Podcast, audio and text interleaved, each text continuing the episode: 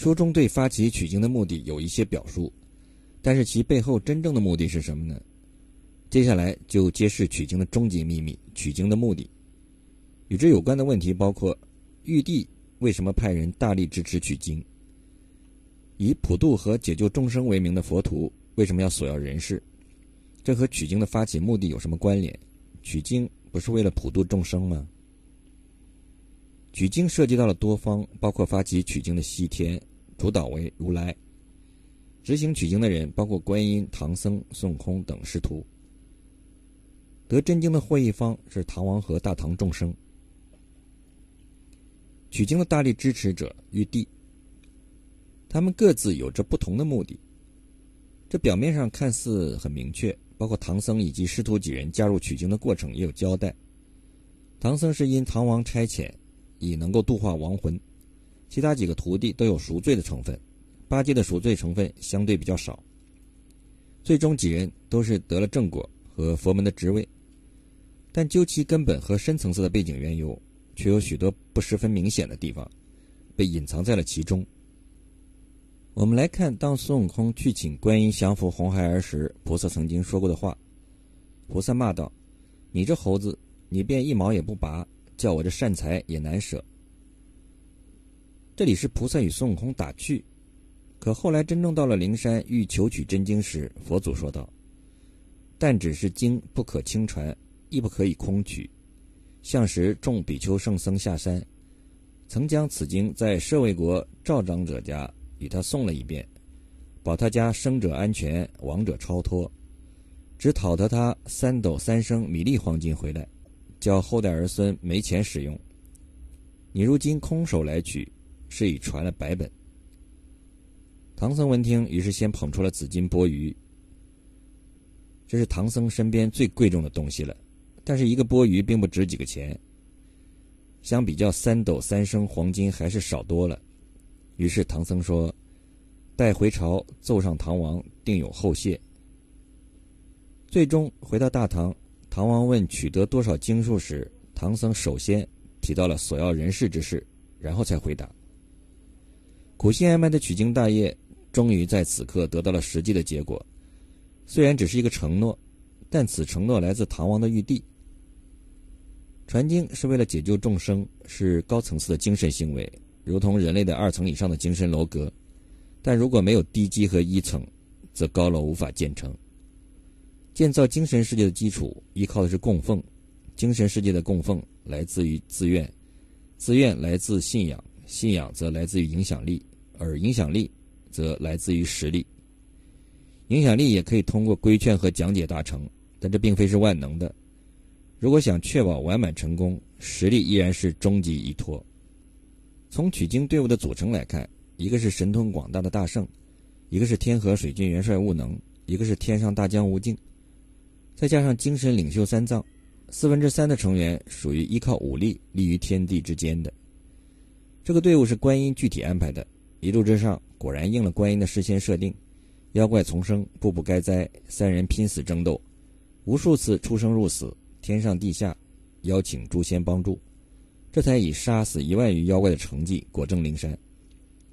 取经队伍经过之后，结果是国家要么敬佛，要么既敬佛也敬道。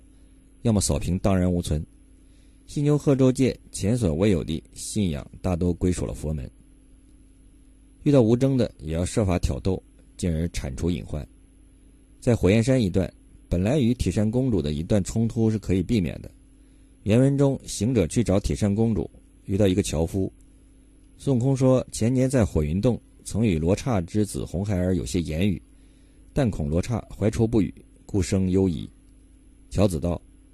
大丈夫见貌变色，只以求善为名，默认往时之搜化，管情戒得。行者闻言，深深唱个大惹道：“谢乔哥教诲，我去也。”这里事先描写了一段乔子已经提醒孙悟空，只求善不提往事，一定能借得到芭蕉扇。孙悟空感谢教诲，而之后孙悟空到铁线铁扇公主洞门口，先是叫牛大哥，而后又马上报上自己的名姓。好像是故意提及旧事，铁扇公主也不出意料，听到孙悟空的名字是大为恼火。孙悟空不但没有听从樵夫的劝解，反而把自己的名姓以及和牛魔王之前的事情和盘说出，似乎是在提醒有这档子事。一场争斗成功挑起，结果不言而喻。而这场争斗本是可以避免，但是为了完成取经的功果及目的，能避免也不可以避免。收服牛魔王又如此兴师动众，玉帝发旨意来剿除，如来派神兵来收服牛魔王和持有芭蕉扇的罗刹女。究其原因，就是牛魔王和铁扇公主，包括红孩儿，都是独自霸占原本应归属于天庭和西天的地界的一方，这刚好落入了取经所要达到的重要目的的目标之中。铲除一切观念相异者，包括无视者。那么取经的目的是为了修行吗？如果说到西天灵山取经是为了修行，那么看这句话：行者道，佛在灵山莫远求，灵山只在如心头。人人有个灵山塔，好像灵山塔下修。三藏道：徒弟，我岂不知？若依此四句，千经万典也只是修心。书中点出。心即是佛，灵山只在心头。若未修行，修心即可。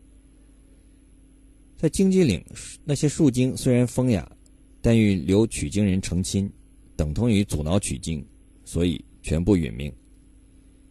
其实有个关键因素，那就是通过佛音所之口道出，其实根本没有必要去西天求取经文。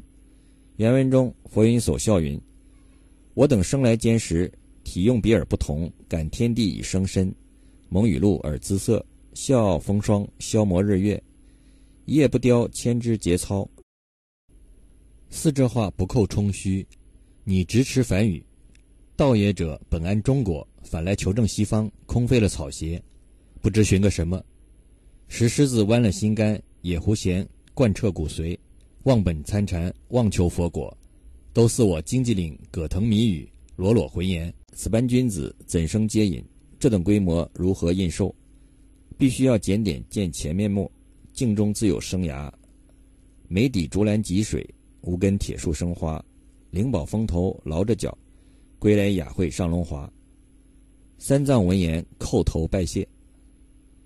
十八公用手搀扶，孤之公将身扯起。凌空子打了个哈哈道：“佛音之言，分明露泄。”这里说。道也者本安中国，反来求证西方，空费了草鞋，不知寻了什么。就是说，道本来就在中土，却反到西方去求取，这也说明西行之路并非是为了求道取经。林空子打了个哈哈道：“佛音之言，分明漏泄。”这句话是说佛音所泄露了天机。荆棘岭一些吟诗作赋本来没有要吃人，只是想结亲的树精，为什么一定要全部打死呢？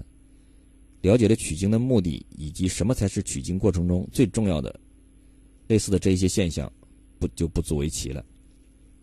在车迟国是纯道门的领地，三个令国家风调雨顺的道门大仙一佛兴道，全被打死。